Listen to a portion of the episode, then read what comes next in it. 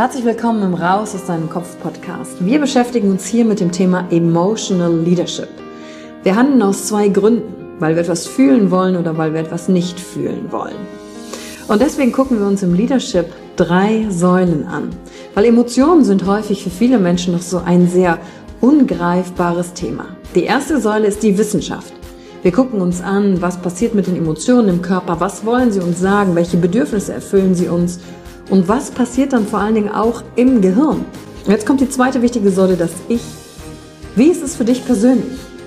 Leadership ist persönlich. Es gibt nicht das, es gibt dich und wie du die Dinge siehst und fühlst und was zu dir passt. Denn jede und jeder ist einzigartig. Und die dritte Säule, es wird ja auch um Social Skills gehen. Wie gehen wir miteinander um? Verhalten, Kommunikationsskills, Führungsskills, Speaking Skills. Also alles um das Wir, das Miteinander zu stärken. Und dazu gibt es eigene Folgen mit persönlichen Erfahrungen von mir und ich schaue aber auch anderen Menschen in ihren Kopf durch Interviews, um zu gucken, wie sie die Thematik für sich gemeistert haben. Und du bist hier richtig, wenn du dir selbst auf die Schliche kommen willst. Wenn du die Kraft deiner Emotionen für dich und nicht gegen dich nutzen möchtest. Und wenn du vielleicht so ein Gefühl hast, von da gibt's noch mehr für dich in dieser Welt. Egal, ob du Führungskraft bist oder nicht. Denn am Ende führen wir immer, unabhängig vom Titel. Emotional Leadership. Discover Emotions, the key to your energy.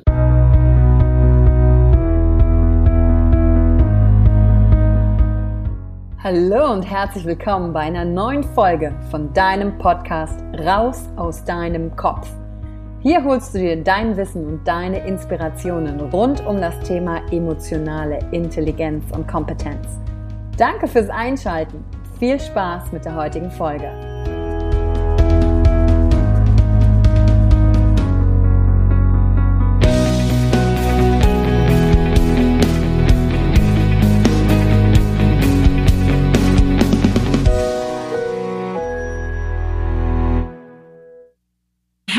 Willkommen zum Podcast. Und heute habe ich jemand ganz Besonderes bei uns und den möchte ich euch gerne vorstellen, denn ich habe ihn schon persönlich zweimal als Teilnehmer auf einem Seminar kennengelernt. Ein sehr sympathischer junger Mann. Und hier hört ihr mal ein bisschen, was ihn eigentlich dazu gebracht hat, heute hier im Podcast zu sein. Die angehende Schreinerkarriere unseres nächsten Gastes endete mit den Worten seines Ausbilders, wenn du mit anfasst, ist es so, als wenn zwei Leute loslassen. Wie ich gerade herausgefunden habe, ist das genau der Satz, der äh, positiv gemeint ist für Nico. Und da kommen wir dann gleich nochmal drauf. Und das kreative Arbeiten hat unser nächster Gast jedoch nie aus den Augen verloren. Nach einem vierjährigen Intermezzo bei einer deutschen Großbank gründete er 2002 zusammen mit seinem Cousin Sascha die Kreativagentur Neue Formen.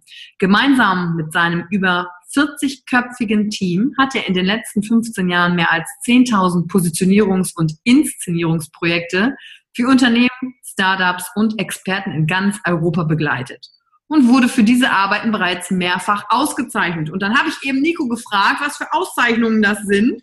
Und dann sagte er einfach so locker, ja, wir haben den äh, Silberpreis vom Deutschen Dialogmarketing bekommen, äh, Jahrbuch der Werbung, Deutsche Post Direktmarketingpreise, also, wir haben hier heute einen Gast, der richtig was abgeräumt hat, von dem wir richtig was lernen können. Und da kommen wir gleich noch ein bisschen drauf. Der dreifache Vater und zweifache Mr. Polonaise forscht im Rahmen seiner Doktorarbeit in den Themenbereichen Organisations- und Teamkreativität und entschlüsselt in seinen kurzweiligen Vorträgen als Speaker den Mythos der Individualkreativität. Heute haben wir also eine kreative Runde hier. Jawohl. Ein neues Projekt ist das 2018 in Kassel eröffnete Neo Hub.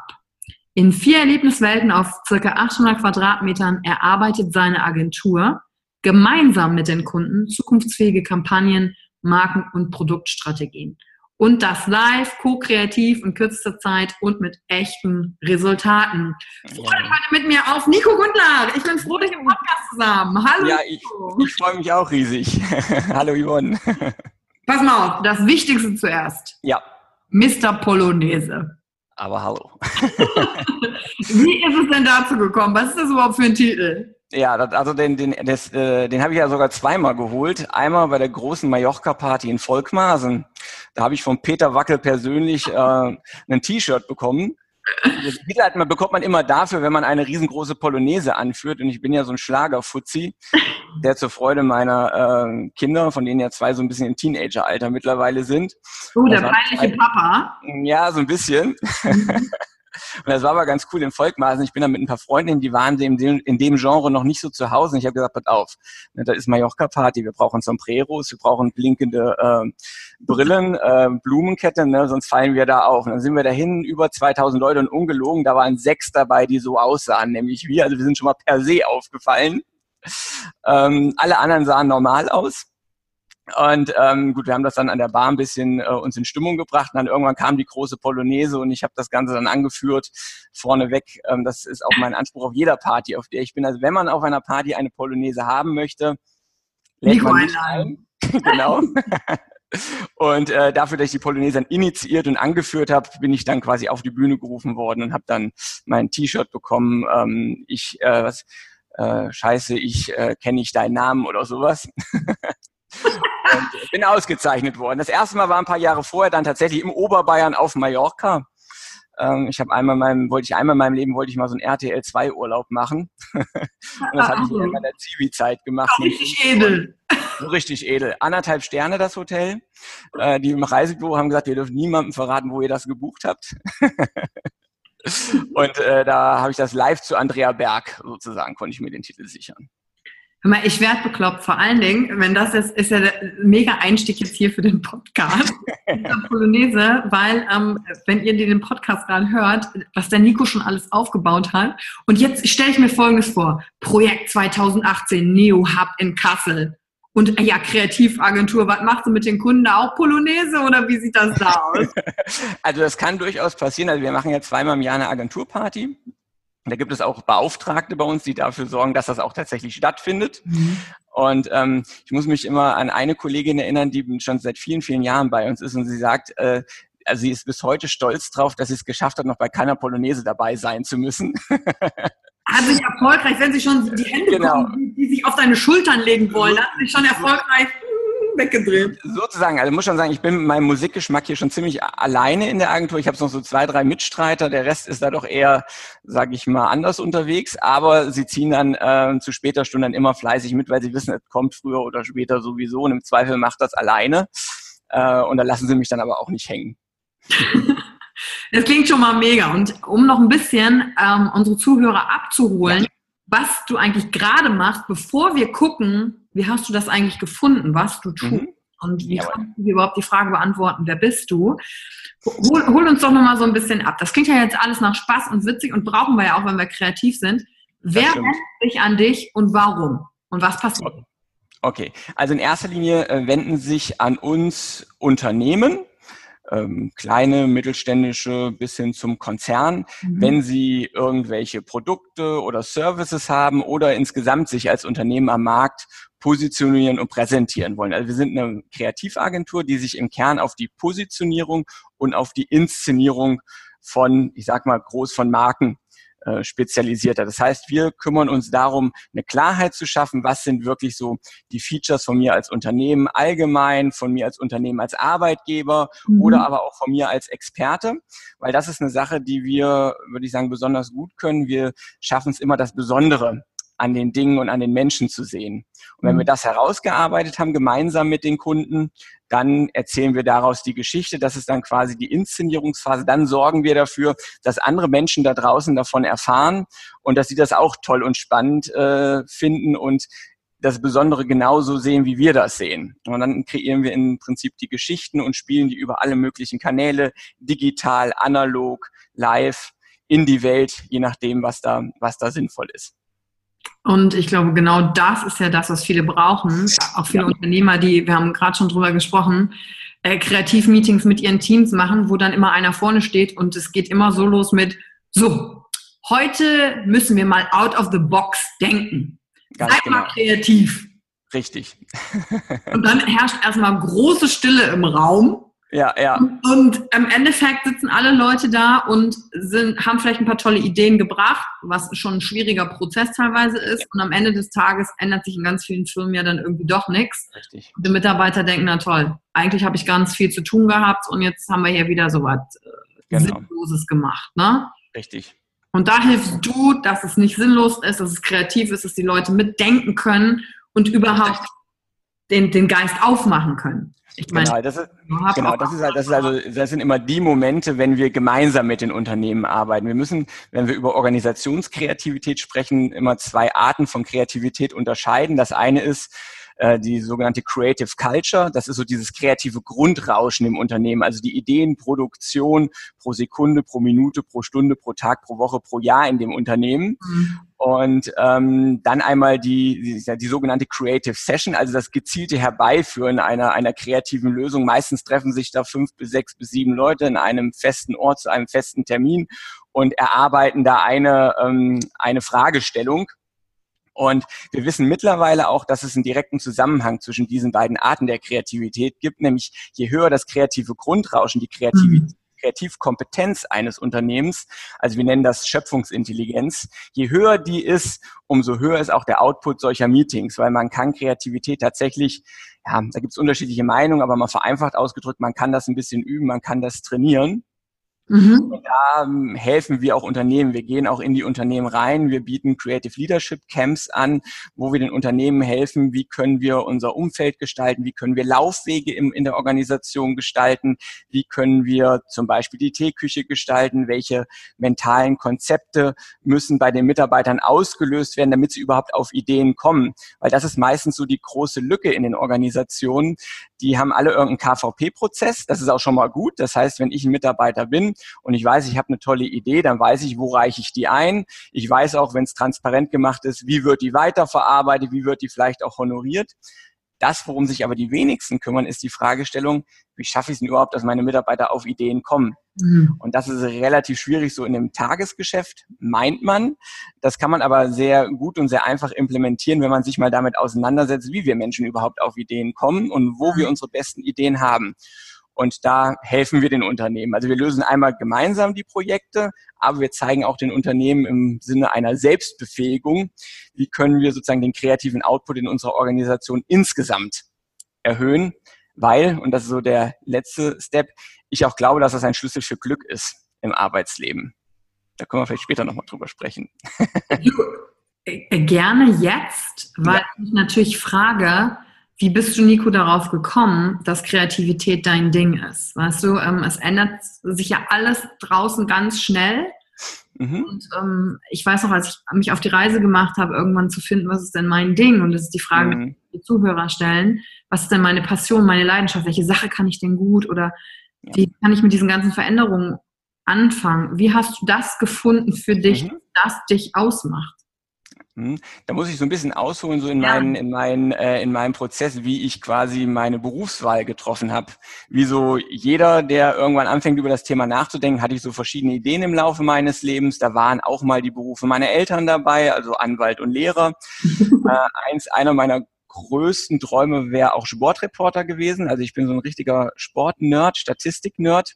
Also äh, mich ruft man an, wenn man bei der Millionenfrage bei Wer wird Millionär sitzt und da kommt eine Sportfrage. Also ich bin relativ sattelfest bis auf Synchronschwimmen. Ich konnte, ich konnte sogar, ich konnte mal die Top 500 der Tennis-Weltrangliste auswendig aufsagen. Damit bist du der Bringer auf jeder Party. Also jedenfalls, das war, war aber auch mal so eine große Idee von mir. Und dann habe ich ja, das wäre was. Aber natürlich wollte ich ähm, Olympische Spiele, Fußball-Weltmeisterschaften und sowas moderieren und nicht hier beim äh, regionalen Fußballverein mit Bratwurst und Bier und Presseausweis auf der Tatanbahn stehen. Mhm. Dann habe ich mich damit so ein bisschen auseinandergesetzt und habe festgestellt, oh, die meisten, die das packen, das sind ehemalige Weltklasse-Sportler. Und der Zug war für mich abgefahren und dann habe ich mich das damals einfach nicht getraut. Und dann war noch Wie alt warst du da, als du darüber nachgedacht hast? Oh, da war ich in der neunten, neunten, zehnten Klasse, war oh, das so, so, eine, so eine Idee. Ja. ja. da war Polizei noch mal so eine Idee, also Werbeagentur hatte ich auch schon mal so als Gedanke, da habe ich aber immer gedacht, da musst du gut zeichnen können und habe das so nicht weiter verfolgt. Und ähm, habe dann tatsächlich war dann so nach dem Abi war und der geplatzten Schreinerlaufbahn war dann Polizei so meine große Idee, aber die hatten folgenden Sachverhalt, die hatten immer ganz spät im Jahr haben die erst den Bewerbungsprozess gehabt. Das heißt, wenn das nicht geklappt hätte, hätte ich nichts gehabt. Mhm. Und da ich ähm, damals noch nicht studieren wollte, da hatte ich hatte mal so eine Studienberatung mitgemacht und die hatte mir gesagt, ähm, man hat während dem Studium ganz, ganz viele Freiheiten, aber man kann in dieser Freiheit auch ertrinken. Und ich habe mhm. mich damals als Typ so eingeschätzt, dass mir das durchaus passieren konnte. Und da ich sonst keine besonderen Stärken bei mir ausmachen konnte, habe ich erstmal bei allen kaufmännischen Berufen beworben. Und irgendwann hat mich dann, die haben mich dann ein paar Banken eingeladen und einer hat mich dann auch genommen. Also das heißt, du konntest quasi schon früher viele Dinge so ein bisschen, aber hast für dich jetzt nicht so gesagt, boah, die eine Sache, da rock nee. ich so ab.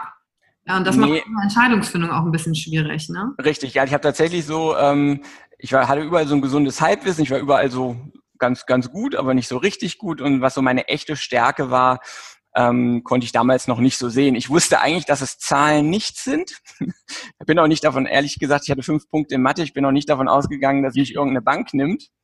Aber wie gesagt, die haben mich dann genommen und dann habe ich irgendwie war ich dann auch faul und habe dann gesagt, ach komm, dann lässt du das ganz mit der Polizei zwei Jahre, das kann nicht schaden. Ähm, und es war auch wirklich so. Ich muss sagen, ähm, also ich kann mich für viele Tätigkeiten tatsächlich begeistern. Also ich bin da relativ breit aufgestellt. Also diese Fähigkeit, das Besondere an Dingen zu sehen, war damals vielleicht in einer etwas anderen Ausprägung schon da. Mhm. Und ich habe dann auch festgestellt, dass der Job äh, viel cooler ist, als ich dachte. Bei der Bank? Ja, also mhm. war gar nicht so. Ich habe gedacht, oh Gott, wie spießig, wie trocken und so weiter. Also es war ähm, war überhaupt nicht so. Ich hatte ganz viele viele tolle Menschen kennengelernt. Ich habe auch ganz ganz viel gelernt. Das ist mir aber hinterher erst so bewusst geworden. Ich habe gelernt, wie tickt so ein großes Unternehmen. Ich habe gelernt, wie tickt der Kunde. Ich habe gelernt, wie gehe ich mit Fehlern um. Wann ist es schlau, was ja eigentlich immer schlau ist, zu einem Fehler auch zu stehen manchmal kann es auch Situationen geben, wo es auch okay ist, wenn es keiner merkt. Da muss man auch mal ein bisschen clever sein, weil wir ja auch eine ordentliche Bewertung haben. Also ich habe da ganz, ganz viel äh, mitgenommen und das Allerwichtigste, was ich da mitgenommen habe, ich habe halt auch meine Frau da kennengelernt. Hm. Also von daher hat sich auf jeden Fall gelohnt und wie gesagt, es war dann. Ähm, so, Banklehre kann ich jedem empfehlen. Da findet ihr auch die Liebe eures Lebens. ja. Und ähm, es war dann so, dass ich gesagt habe, ich bleibe noch ein bisschen. Habe dann ein ganz spannendes Jobangebot so im Bereich ähm, Vermögensverwaltung, also Aktien bekommen. Das fand ich ganz spannend und bin dann noch so zwei Jahre da geblieben. Und dann kam eigentlich so der Moment, wo ich angefangen habe, darüber nachzudenken, was ich ähm, von meinem Berufsleben erwarte. Und äh, ich war früher in der Schule immer jemand, ich habe mich nie an diesen Diskussionen beteiligt, wo es auf Klassenfahrt hingeht. London, Rom, München, Castro Brauxel, das war mir eigentlich immer ziemlich egal, weil ich gesagt habe, wenn ich mit den richtigen Leuten unterwegs bin, ist es eigentlich überall cool. Mhm. Dann habe ich gesagt, wie, wie cool wäre das, wenn ich irgendwann sagen könnte, ich arbeite nur noch mit Menschen zusammen, die ich wirklich gerne mag. Und dann habe ich mir überlegt, wie kann ich das schaffen? Äh, das kannst du nur schaffen. Und da will ich mal kurz einhaken, bevor du das ja. schaffen willst. Gab es einen Auslöser für dich, dass du dir überhaupt diese Frage gestellt hast? Nicht den einen, es war eher so, so ein generelles Grundrauschen. Ich habe da so in Großraumbüros gesessen mhm. und ich hatte mit keinem der Kollegen Probleme. Also komme generell mit Menschen ganz gut klar und ähm, aber untereinander gab's, also ich habe immer gesagt, da war für mich so jeden Tag gute Zeiten, schlechte Zeiten. Immer stand mhm. irgendeiner in der Ecke und hatte Tränen in den Augen oder schlimmer und es gab so ganz mhm. viele, so ganz viele Kämpfe untereinander, so kleine, so kleine Nicklichkeiten und irgendwie hatte ich damals schon so diesen Ansatz, wir sitzen alle, das kann sich eigentlich nur so ein großer Laden leisten und wir sitzen eigentlich alle in einem Boot und müssen doch gemeinsam versuchen, das Unternehmen nach vorne zu bringen. Mhm. Und ich will den Kolleginnen und Kollegen von damals auch gar nicht absprechen, dass das ihre Intention war, aber die, da gab so viele Dinge untereinander, wo ich gedacht habe, Mensch, wir können es eigentlich so schön haben hier, mhm. wenn, wir, wenn wir uns alle ein bisschen oder ihr euch alle ein bisschen besser verstehen würdet, weil ich bin so ein harmoniesüchtiger Typ. Und ich kann es überhaupt nicht ertragen, wenn ähm, so schlechte Laune um mich rum ist, tatsächlich. Ja, du bist ja, ich habe dich ja auch kennengelernt als jemand, der ganz viel strahlt, ja. Also ja. Meine, äh, die, die ihn jetzt nicht sehen können, weil ihr nur zuhören.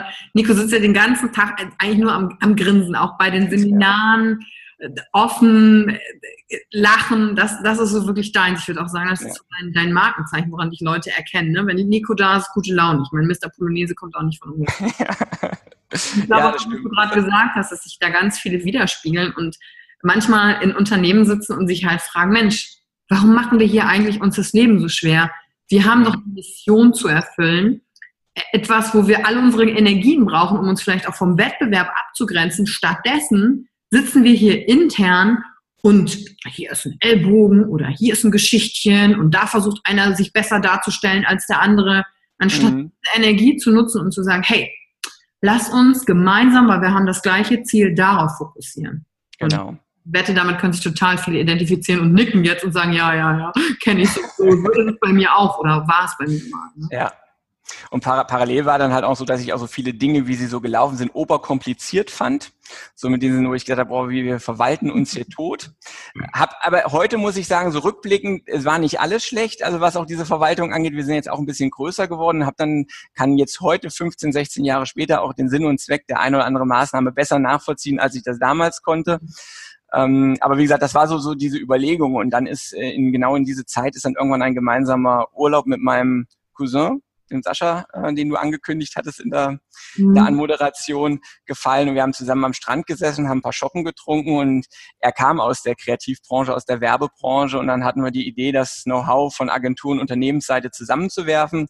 Und dann habe ich mich als gelernter Bankkaufmann mal in der Werbebranche selbstständig gemacht. Mit 23, ne? Mit 23, sehr zur Freude meiner Eltern, habe ich den sicheren Hafen Deutsche Bank verlassen und habe mich in einer Branche selbstständig gemacht, von der ich keine Ahnung hatte. Ähm, Genau, und so sind wir, sind wir losmarschiert. Damals angefangen hat das wirklich ganz klassisch. War, bei uns war es keine Garage. Wir sind auch nicht so erfolgreich wie Microsoft oder Apple, aber es war ein Dachboden. Und der erste Mitarbeiter, der heute auch noch bei uns ist, hat damals noch seinen eigenen Rechner mitgebracht und saß so am Campingtisch.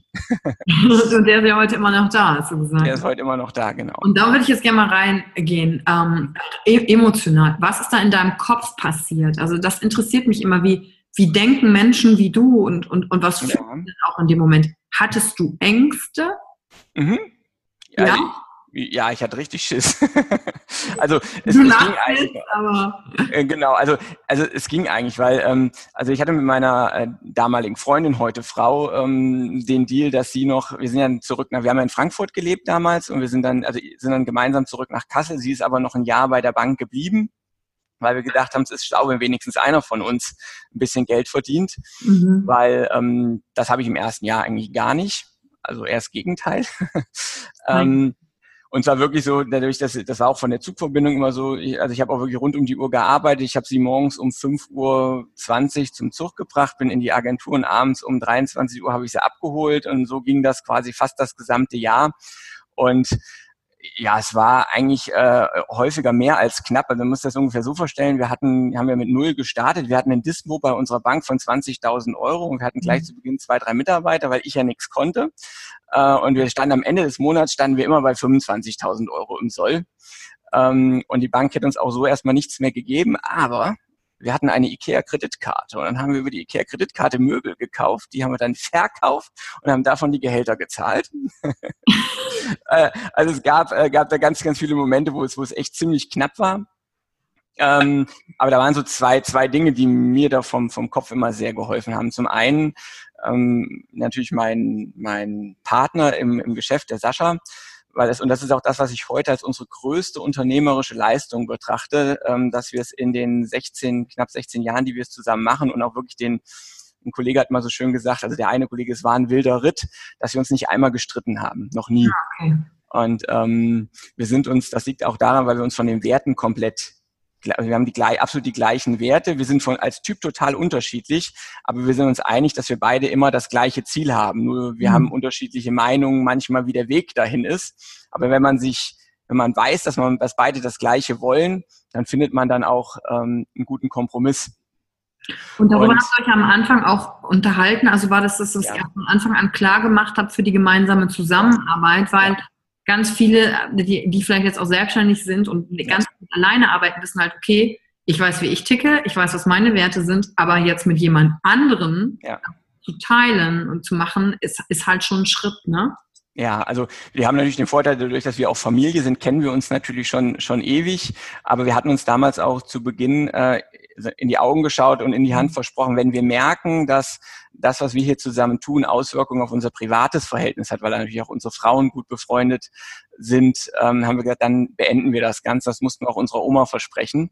Und wir haben es tatsächlich dann immer geschafft. Also wir konnten bis äh, zur Familienfeier haben wir uns im Auto noch über die Firma unterhalten und wenn wir dann äh, auf die Feier gekommen sind, war die Firma außen vor und dann haben wir uns über, haben wir über andere Dinge gesprochen und das ist uns auch irgendwie leicht gefallen. Da gab es jetzt auch keinen speziellen Trick.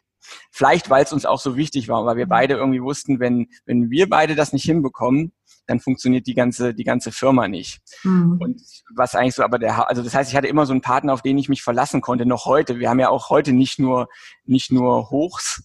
Ähm, und manchmal verlässt einen auch mal so ein bisschen die Energie oder man ist down und man merkt aber immer, je downer der eine ist, umso stärker wird der andere. Und dann zieht man sich gegenseitig ähm, immer wieder hoch.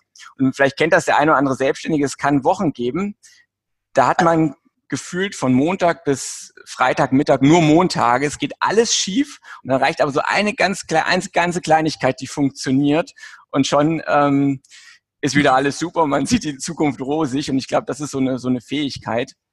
Und das Zweite ist tatsächlich, dass ich immer so in Worst Cases gedacht habe. Ich habe gedacht, okay, was kann passieren? Also was passiert, wenn wenn die Firma pleite geht, wenn wir nicht genug Aufträge haben und wir das nicht hinbekommen. Und ich habe damals gesagt, mein erstes Kind war ja dann auch schon unterwegs ähm, nach dem ersten Jahr. Meine Frau hat dann, ist dann nach Kassel gekommen. Das heißt, es musste das reichen, was ich mit nach Hause bringe. Das war auch noch nicht viel.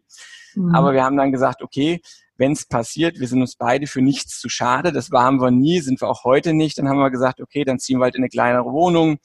Ähm, ich äh, stapel irgendwo Paletten, sie findet auch irgendwas. Wir werden immer genug Geld verdienen, dass wir uns und unserem Kind was zu essen kaufen können und darüber im Kopf bieten können. Mhm. Das war das eine. Und das andere war, dass ich wusste oder immer wusste, dass die Menschen, die mir, die mir wirklich wichtig sind, meine Familie, ich habe eine große Familie, ich habe einen tollen Freundeskreis, die freuen sich für mich, wenn ich erfolgreich bin, die verurteilen mich aber nicht, wenn es schief geht. Ja. Ähm, also und das war für mich immer das, was mir am meisten geholfen hat, dass ich gesagt habe, ich ähm, falle vielleicht nicht finanziell weich, aber ich falle emotional weich, weil ähm, es mir, für mich auch keine Rolle spielt, was meine Freunde oder mein Umfeld, was die für Jobs haben ähm, ich freue mich, wenn sie da Erfolge haben und Erfolg definiert ja auch jeder für sich anders. Ja. Für den einen ist das, ist das Geld, für den anderen ist es die Art der Tätigkeit, für mich ist es das Umfeld, in dem ich arbeiten darf. Ähm, ich freue mich, aber ähm, wenn da muss kein, die müssen nicht alle die Oberkarrieren hinlegen, damit ich Zeit mit ihnen verbringe oder damit ich sie als Menschen wertschätze. Mhm. Und ich wusste, andersrum ist es genauso. Und das hat mir immer geholfen, tatsächlich. Das klingt ja, also für mich ehrlich gesagt nach dem idealen Umfeld, ja, weil ganz ja, viele Leute das habe ich tatsächlich. Äh, boah, die Menschen, mit denen du dich umgibst und so und dass dir das halt schon mitgegeben worden ist, ne? Ja, ja. Also ich habe das manchmal, wenn ich so höre, also andere, die so unternehmerisch auch sehr erfolgreich sind, haben ja auch viele so ganz ganz schwierige Jugend, Kindheit gehabt oder ähm, so ganz krasse Erlebnisse äh, in ihrem Leben, so auch diese diese großen Wendepunkte. Und das muss ich tatsächlich sagen. Ähm, ich bin sehr geliebt groß geworden, noch heute. Ich habe ein tolles Verhältnis zu meinen zu meinen Eltern, äh, zu meiner Schwester. Natürlich habe ich eine, eine fantastische Frau, tolle Kinder, einen tollen Freundeskreis. Dafür tue ich auch was. Mhm. Ja, also gerade auch so der Freundeskreis, also ähm, das äh, gerade so als Selbstständiger hat man ja manchmal so diesen dieses Gefühl, ohne einen geht's nicht, man muss arbeiten, arbeiten, arbeiten und dann sagt man halt, oh, okay, eigentlich passt mir das jetzt gar nicht, mich heute Abend zu treffen, obwohl ich gerne feiere. Also ich bin ein sehr geselliger Typ. äh, ja, ähm, ja, aber ähm, das es dann trotzdem zu machen, auch wenn man sagt, ich bin eigentlich kaputt und eigentlich habe ich morgen einen wichtigen Termin oder auch eine wichtige Präsentation. Ähm, wir treffen uns trotzdem oder gehen trotzdem auf die Party das ist übrigens auch ein Skill. Äh, man muss das auch schaffen, sozusagen mal eine starke Präsentation abzuliefern, wenn man eigentlich kurz vorher erst nach Hause gekommen ist. Da steht man idealerweise nicht so nah am Publikum, weil das die, der Atem dann meistens noch Das klingt für mich, wer feiern kann, kann auch arbeiten. oder, oder eins, meiner, eins meiner Lieblingszitate, Martina Navratilova hat mal gesagt, es kommt nicht darauf an, wie gut du bist, wenn du gut bist, sondern wie gut du bist, wenn du schlecht bist. Ah. Und ähm, genau, das sind dann ähm, auch solche Momente. Ja, und weißt du, was ich schön daran finde, gerade auch in deiner Geschichte, ähm, ich spreche auch mit den unterschiedlichsten Menschen und ähm, die halt diese, diese, harten Sachen hatten, wo sie sich richtig durchbeißen mussten und so. Ja. Und ähm, ich würde für mich auch sagen, dass ich eine gute Kindheit hatte. Ich war gut in der Schule, ich war mal Stufenbeste, Dinge sind mir leicht gefallen. Und dann habe ich als früher immer gedacht, ah, ich habe aber gar nicht so diese ja, mit dem Geld habe ich viele Fehlentscheidungen getroffen gehabt, musste mich da frei sortieren, aber boah, mir fehlt, ich war nicht ganz schlimm krank, boah, ich habe nicht das erlebt. Ich habe immer gedacht, Menschen, die erfolgreich sind, müssen so was krasses, Negatives erlebt haben, um zu mhm. wissen, was sie für eine Kraft haben und damit nach vorne. Und das stimmt gar nicht. Also wir alle, wo wir herkommen, deswegen finde ich das schön, auch in deiner Geschichte, egal wo wir halt herkommen, wenn wir behütet haben, toll, dann mehr daraus machen können, anderen zurückgeben. Und das tust du ja auch. Du hast ja gesagt, boah, die Verantwortung ist ganz anders geworden. Wir haben jetzt 40 Mitarbeiter. Wie viele Kinder sind geboren worden, sagtest du? Ich habe jetzt das nächste Kind, was bei uns in der Agentur geboren wird, ist, glaube ich, das 36. Ähm, also wir haben da ähm, natürlich auch unsere Altersstruktur, ähm, ich will nicht sagen geschuldet, das ist das falsche Wort, gedankt. Mhm. Haben wir da ähm, mittlerweile 36, äh, jetzt mittlerweile ziemlich viele kleine Kinder in der Agentur. Aber das ist auch toll. Ach, auch eine Herausforderung, ist auch klar. Gerade so in unserer Branche dann auch mit Teilzeitmodellen äh, zu arbeiten. Mhm. Aber ähm, da haben wir, das kriegen die Kolleginnen und auch Kollegen, aber meistens halt die Kolleginnen kriegen das richtig toll hin. Also muss ich sagen, da bin ich auch ganz stolz drauf, dass wir das so, dass wir das so geschafft haben. Richtig und Wahnsinn, wenn, wenn, du dir überlegst, du fängst an mit ähm, minus 25.000 Euro jeden Monat auf dem Konto, ja. bis hin zu dem, was heute passiert ist. Und genau an diesen einen Punkt will ich nochmal hin. Mhm. Hat jemals dein, dein Selbstwert, also wie hat sich das angefühlt, mit diesen Miesen rauszugehen? War das für dich so, ja, das ist jetzt so, das ist jetzt Teil und dann wird es besser? Oder war das so, uh, wir haben jetzt noch nicht das Geld, Selbstwert? Also was ist da, was hat das mhm. mit dir gemacht? Ähm, also Selbstwert tatsächlich nicht, weil ich den, äh, weil ich meinen Selbstwert nicht am am Geld festgemacht habe. Da ging es eher mhm. darum, dass ich sage, okay, wir sind irgendwie nicht gut genug, dass wir das besser hinbekommen. Mhm. Und ähm, es hat mich aber, äh, ich war zumindest so viel hatte ich von der Bank mitgenommen, dass ich gesagt habe, okay, es ist irgendwann schlau, mehr einzunehmen als auszugeben, weil sonst funktioniert es irgendwann am Ende nicht. Ähm, aber es, es hat mich äh, das, tatsächlich dazu getrieben, und so habe ich dann auch herausgefunden, übrigens, wo auch für die Agentur meine Stärke und mein Mehrwert liegt, so aus mein, meine Komfortzone zu verlassen. Ich habe mal, ich habe dann irgendwann da gesessen und habe gesagt, okay, damit der Laden irgendwie läuft, brauchen wir Kunden. Das ist, wäre auf jeden Fall mal ein Plan.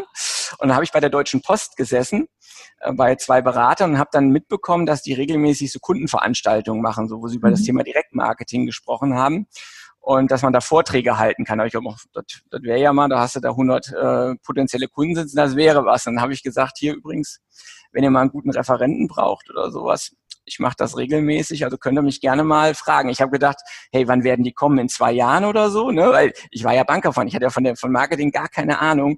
Und dann haben die zu mir gesagt, Herr Gundlach, Sie schickt der Himmel in zwei Wochen im Holiday Inn 150 Geschäftsleute, Sie kriegen den letzten Slot 90 Minuten über Direktmarketing zu referieren.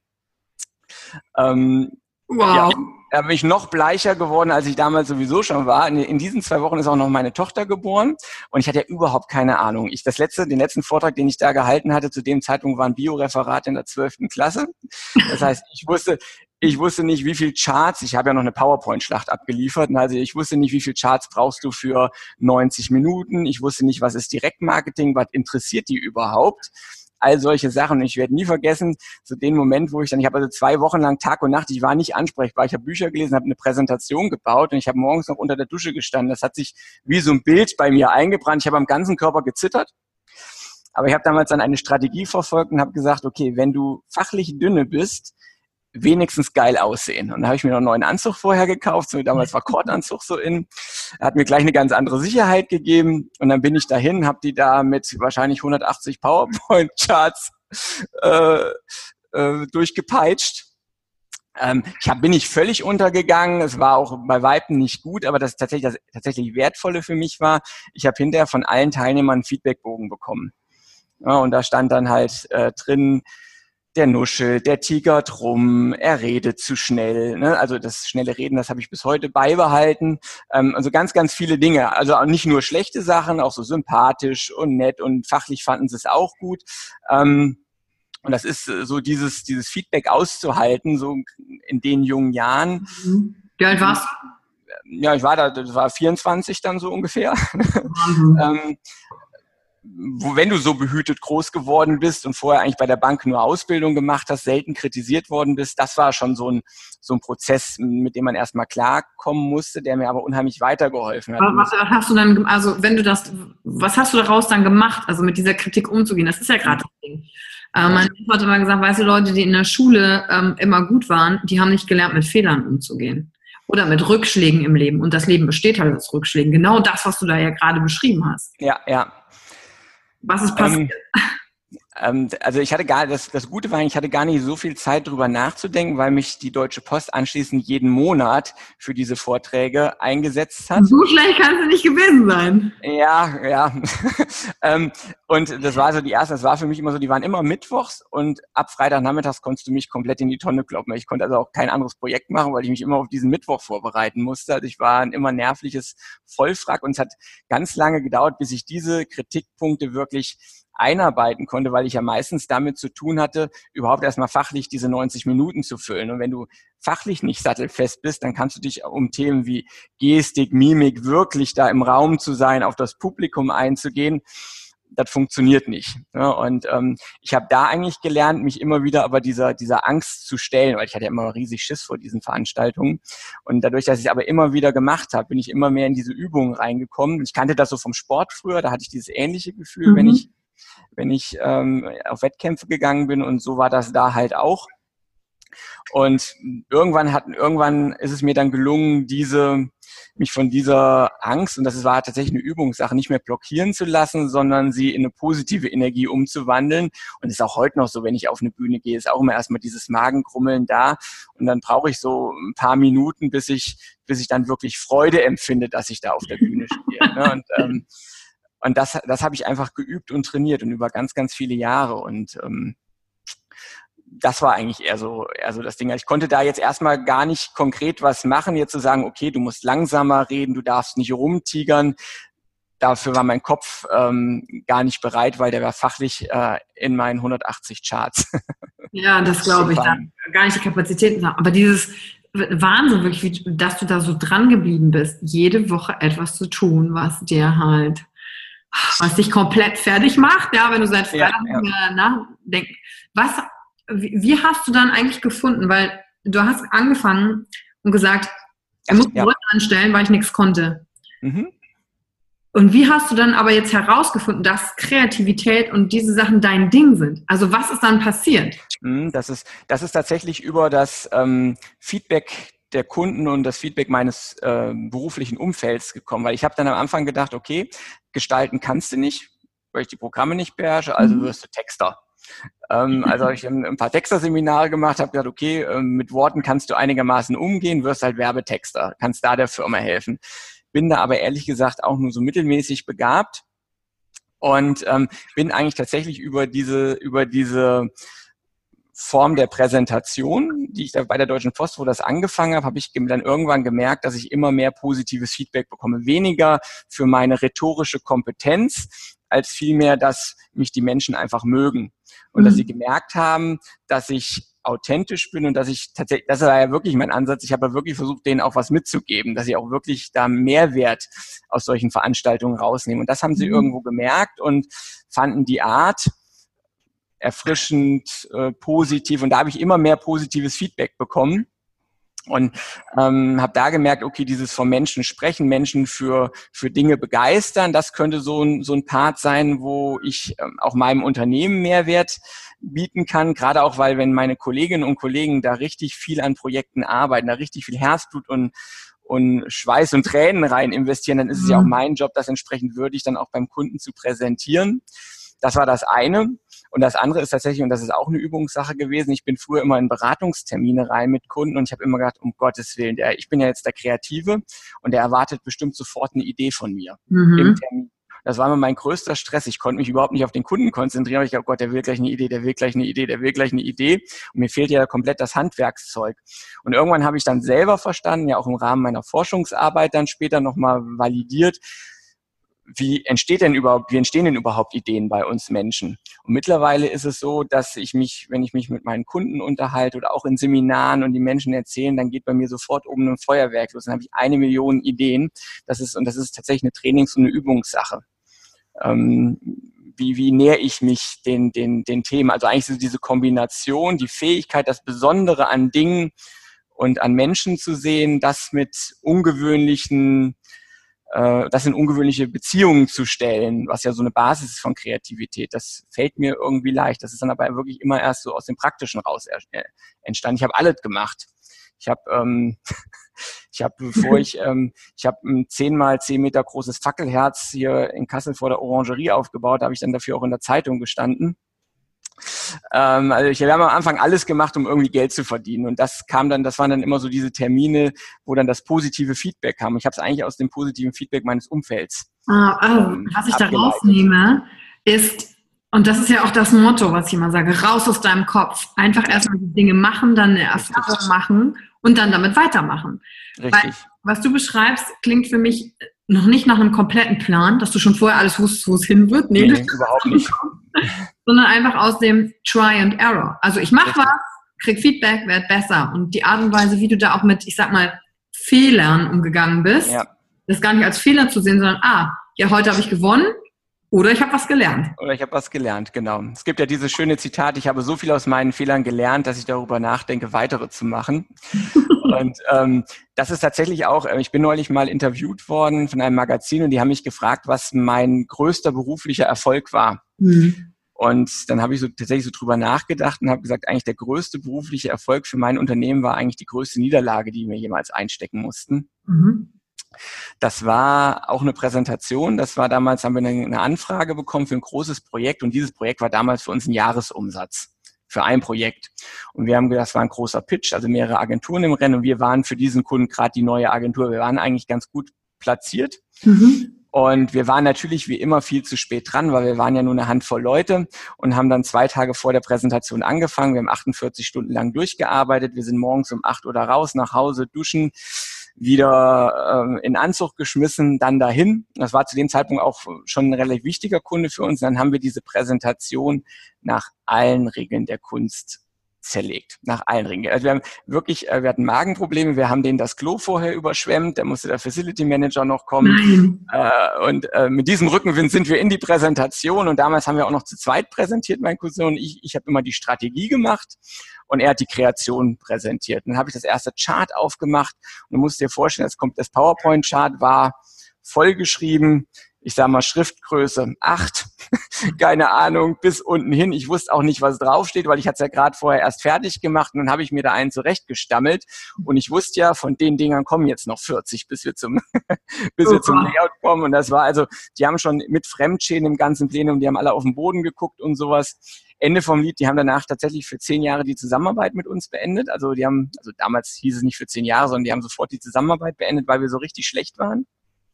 Mhm. Und dann sind wir zurück in die Agentur und dann die Kolleginnen und Kollegen halt, und wie ist es gelaufen?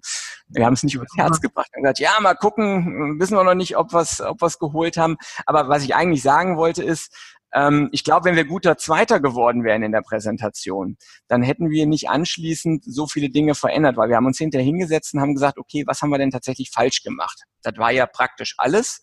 Und dann haben wir unsere komplette Art und Weise, wie wir diese Projekte, wie wir diese Pitches angegangen sind, haben wir komplett verändert. Wir haben alles anders gemacht als vorher. Und dann haben wir tatsächlich über zwei Jahre keinen Pitch mehr verloren. Und das war eigentlich so der Wachstumspeak ähm, der Agentur. Aber das haben wir nur dem zu verdanken, dass wir damals da so untergegangen sind. Ich glaube, wenn wir da, wie gesagt, einen guten zweiten gemacht hätten, hätten wir gesagt, okay, Läuft, hat nicht man, ganz man gereicht, durch, war ne? vielleicht irgendeiner besser, aber das nächste Mal wird es dann schon klappen. Und ich glaube, das war wirklich, wie es so schön auch auf die Fresse fallen ist, eine Bewegung vorwärts. und Stimmt. Ne, und, das, und das war so eine. Ne, und da haben wir ganz, ganz, also da könnte ich, glaube ich, einen ganzen Abend füllen mit Dingen, wo wir Fehler gemacht haben, die uns richtig Geld gekostet haben, die auch existenziell waren. Aber das ist auch eine Sache, auf die ich ähm, bei uns auch sehr stolz bin. Bei uns hat, also nicht nur so, dass der Sascha und ich uns in 15, 16 Jahren nie gestritten haben, bei uns hat auch noch nie noch nie ein Mitarbeiter Ärger bekommen für irgendeinen Fehler, den er gemacht hat. Egal wie teuer der war. Wir haben schon echt teure und bedrohliche Fehler produziert, aber es hat nie jemand Ärger dafür bekommen. Ähm, ja, es gibt immer nur zwei Fragen. Wie kriegen wir mhm. jetzt die Kuh vom Eis und wie können wir es für die Zukunft verhindern? Okay. Ja, und letzten Endes äh, arbeiten ja hier Menschen, die ähm, durch diesen Fehler eh schon genug bestraft sind, dass sie den gemacht haben. Und da geht es eher darum, wie lösen wir das und wie können wir es für die Zukunft Boah, ich, vermeiden. Ich glaube, von diesem Punkt können so viele da draußen lernen, also auch wie sie ja. mit Menschen grundsätzlich umgehen, gerade große Firmen oder auch Konzerne oder kleine, wenn sie anfangen, ein Team aufzubauen, wo ja wirklich wichtig ist, wenn du mit, kleinen, mit kleinen Gruppen arbeitest, ja. dass jeder seine 100 Prozent gibt. Das und dann so. halt auch zu sagen, was passiert, wenn wir halt Fehler machen? Wie wollen wir miteinander dann umgehen in diesem Bereich? Ne? Weil Richtig. wir haben am Anfang kurz drüber gesprochen, wenn du dann mit Angst arbeitest, keinen Fehler mehr zu machen, ja. Kreativität ja komplett gekillt, ne? Richtig, richtig. Also es gibt ja, ich erkläre, ich erkläre das immer mit, ich habe da meistens so in meinen Kinos so, so einen Waldweg, den ich zeige und sage dann, was passiert denn, wenn wir so links und rechts so den Weg verlassen und uns ins Unterholz schlagen. Und ich wollte dann mal auf einer Kino darauf hinaus, ich hatte denen vorher erklärt, was ist ein kreatives Ergebnis und ich wollte darauf hinaus, dass sie sagen, ja, ich entdecke da vielleicht eine Pflanze, ein Tier, das ich noch nicht kenne, das für mich neuartig ist, also P-neuartig, persönlich neuartig. Und dann sagte aber einer, dann dreht dich wahrscheinlich in so einen dicken, fetten Haufen rein. Ne? War natürlich erstmal Lacher im Publikum, aber es stimmt natürlich, in dem Moment, wo ich diesen Waldweg verlasse, auch in einem Unternehmen, in einer Organisation, und mich rechts und links ins Unterholz schlage, dann kann es halt mal sein, dass ich in die Scheiße trete, dass ich einen Fehler mache. Und dann ist mhm. eben die Frage, wie wird im Unternehmen damit umgegangen? Werde ich da sanktioniert oder ist das vielleicht sogar äh, Teil des Plans? Teil, des Plans, in möglichst viele Scheißhaufen reinzutreten, damit am Ende des Tages was Großartiges draus werden kann. Richtig, also die, die Kunst ist immer, diese Scheißhaufen zu überleben. Das ist ja für uns als Unternehmen immer die Herausforderung gewesen, aber äh, du, ja, das bringt dich halt weit. Das ist eigentlich so ein Turbo dabei. Ne? Und wir wissen halt eben, dass Angst einer der Kreativitätskiller Nummer eins ist und deswegen ist Fehlerkultur so wichtig. Also ich merke schon, dieser Podcast könnte noch weitere 18 Stunden dauern, allein über ja. die separaten Thematiken der Angst zu sprechen, wie Unternehmen sich auch aufstellen können, strukturieren können. Ich will aber gerne noch über eine Sache reden, nämlich über dein Herzensprojekt, was du mir vorhin gesagt hast, und zwar ähm, junge Leute im Start-up-Bereich zu unterstützen. Ja, ja. Wir erzähl haben, mal, erzähl mal. Genau, ja, wir haben ja äh, viele Jahre, wir waren ja selber mal Startup und haben aber in den letzten Jahren eigentlich fast ausschließlich für Konzerne gearbeitet ähm, oder größere mittelständische Unternehmen, einfach aufgrund auch unserer Struktur und damit natürlich auch unserer, unserer Preisstruktur. Mhm. Und das macht uns auch unheimlich Freude, aber du kommst natürlich irgendwann, die ersten Jahre der Agentur waren sehr stark dadurch geprägt oder mein Warum war sehr stark dadurch geprägt, wirtschaftlich zu überleben.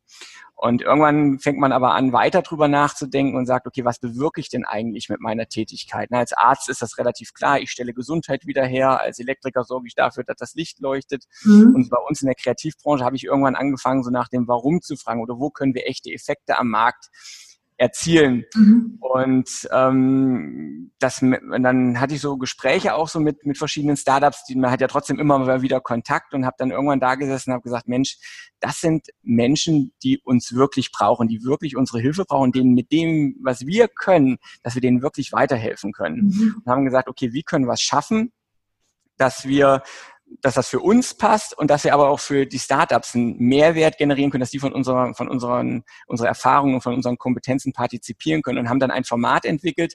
Das ist der Startup Day. Mhm. Und da kommen, wir haben das als eine Testversion jetzt einmal durchgeführt. Da sind dann 15 Startups zwei Tage zu uns nach Kassel ins Neo Hub gekommen, wo wir da diese vier Erlebniswelten hatten. Und da sind wir wirklich hergegangen und haben gesagt, okay, ein Ziel an, am Ende dieser zwei Tage ist es, dass du mit echten Ergebnissen rauskommst, die fertig sind, wo du sofort eine Minute später, wenn du bei uns aus der Tür rausgehst, die ersten von dir überzeugen kannst. Wir haben die mhm. Identitätsmatrix, also die Positionierung für die, für die Startups entwickelt. Wir haben die kreative Übersetzung, ihre Bedeutung für den Markt entwickelt.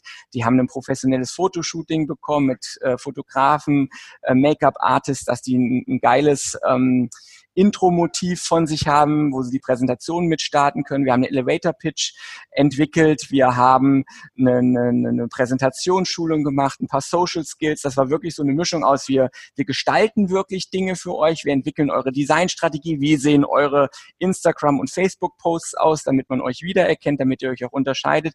Und wirklich alles so weit vorangebracht, dass sie das hinterher fertig auf dem USB-Stick oder als Pappen gebaut mitnehmen konnten. Und mhm. das war so, die hatten also quasi diese 15 Leute hatten im Durchschnitt über 30 Kreative an ihrer Seite, die sich an den zwei Tagen wirklich nur um die Startups gekümmert haben. Ja, das, das ist ja Wahnsinn, wenn ich das übersetze, dann kommt äh, pro Teilnehmer zwei Leute, die ja, wissen, wovon ja. sie reden und betreuen mich in meiner Startup, genau. kannst du genau. sagen. Ne? Ja, ich denke mal, war ein voller Erfolg. Die nächsten ja, Startup, das klingt für mich schon eher Bootcamp-Style, also richtig alles reingepresst, was genau. du damals dir gewünscht hättest, als du genau. angefangen hast. Richtig. Wenn jetzt jemand zuhört und sagt, boah, geil, ich wäre gern beim nächsten Mal dabei, wo, wo, wo sollen sie sich melden, wo finden sie Infos? Also ich würde Links auch in die Show Notes packen. Genau, also auf jeden Fall äh, die neuen Termine, weil wir haben jetzt äh, noch zwei äh, Startup Days in der zweiten Jahreshälfte. Die Termine sind auf www.nikogundlach.de. Mhm. Von da aus kommt man dann auch auf die NeoHub-Seite und die neue Formen-Seite, wo man dann noch weitere Infos findet. Aber auf www.nikogundlach.de bekommt man die Termine für äh, die nächsten Startup Days und wir haben, es wird auch den ersten ähm, Personal Branding Day geben, der nach einer ähnlichen Syntax funktioniert, der aber für Berater, äh, Speaker und Experten, also Einzelpersonen. Also für mich sozusagen. Zum Beispiel für dich, ähm, wenn da noch Dinge sind, wo du sagst, da brauche ich äh, Unterstützung.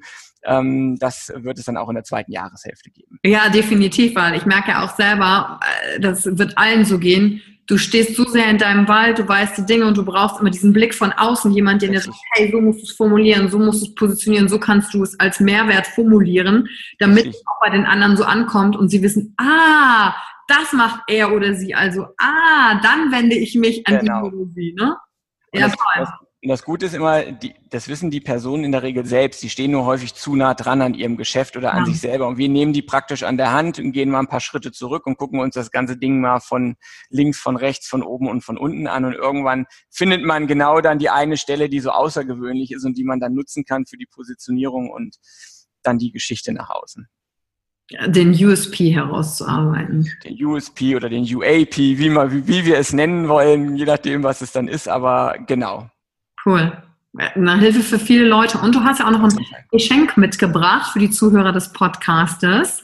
Was, ja. Denn, was hast du denn Schönes für uns, Nico? Genau, genau. Ich habe, ähm, das ist eigentlich so aus meiner eigenen Erfahrung heraus, ähm, ein, ein Notebook, ein, eine Art Tagebuch, eine Notebook-Workbook-Kombination ist es eigentlich und das heißt sei-merk-würdig. Mhm.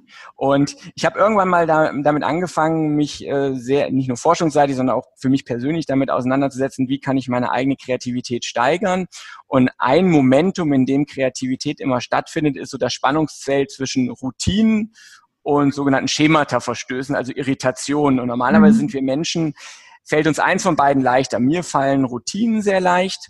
Wenn eine Sache einmal funktioniert, sie immer wieder so zu machen. Und beim Sascha ist es genau andersrum.